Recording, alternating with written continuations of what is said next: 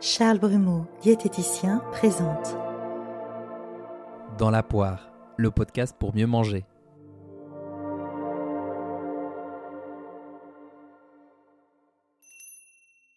Vendredi 20 janvier, vous aurez le plaisir d'écouter la deuxième partie de l'épisode 43 de Dans la poire, un épisode au long cours avec Florian Saffer qui est diététicien et auteur de Je fais la paix avec mon poids aux éditions Solar qui sort le 12 janvier dans toutes les bonnes librairies. Alors déjà, foncez écoutez cette première partie qui nous aide à mieux comprendre la guerre qu'on déclare à notre corps, comment fonctionne notre cerveau quand il perçoit le poids comme une menace ou un problème à résoudre. Et dans cette deuxième partie, eh bien, on continue à décortiquer les liens entre l'alimentation et le rapport au corps.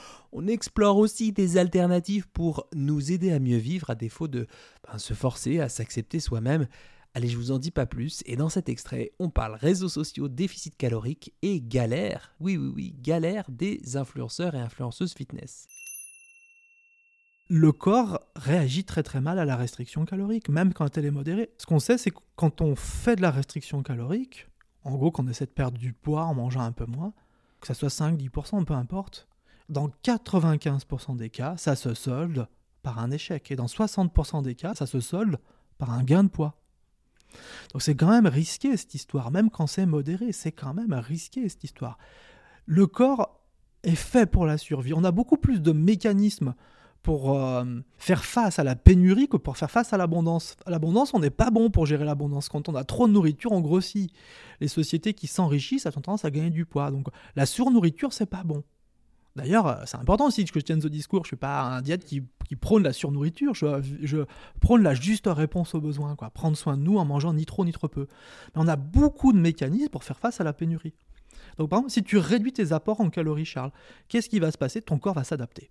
Il va baisser ton métabolisme assez rapidement. Donc, c'est pour ça que ça marche des fois à court terme. Il y en a même des travaux qui nous montrent que c'est pareil avec l'activité physique.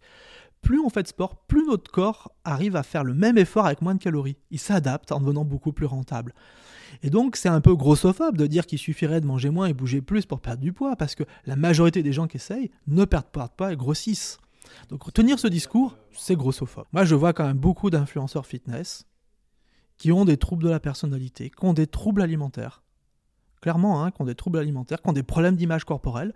Beaucoup d'influenceurs fitness, d'ailleurs, le confessent ils avaient des problèmes d'estime personnelle à la base, ils ont fait ça pour essayer, et ils sont dans une espèce d'hyper contrôle de leur corps, ils vous montrent ce qu'ils ont envie de vous montrer sur les réseaux. Ma vie est belle, euh, je suis heureux, regardez mon assiette fitness, regardez, je fais mes hits et compagnie. Mais ça, c'est ce qu'ils ce veulent bien nous montrer. Peut-être quand même que certains d'entre eux sont très heureux, hein, on ne sait pas. Ouais, et puis peut-être qu'ils sont très heureux, puis qu'en fait, ils ont cette sorte de hyper contrôle parce que ça fait partie de leur personnalité, et puis il y en a qui le sont moins. Peut-être que ceux-là, quand ils le sont moins, ils vont vous montrer juste l'aspect qu'ils ont envie de vous montrer.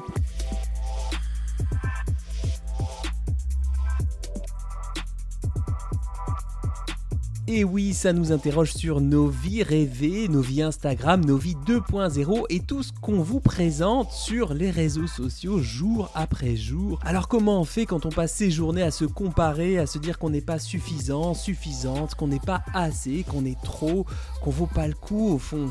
Comment on arrive à rester exigeant, exigeante envers soi sans se rajouter une tonne de jugement qui nous enferme ah, je suis vraiment impatient de vous faire découvrir cette deuxième partie de l'épisode 43 de Dans la poire. J'ai pas encore tout à fait fini de le monter, mais je le soigne aux petits oignons. Vraiment, j'y mets euh, ben, tout mon esprit, mon énergie, ma tête, mon cœur. Et j'espère que ces messages vous parlent et vous aident à mieux vivre votre vie. Retrouvez très vite le prochain épisode Dans la poire, un podcast créé par Charles Brumeau, diététicien. Belle écoute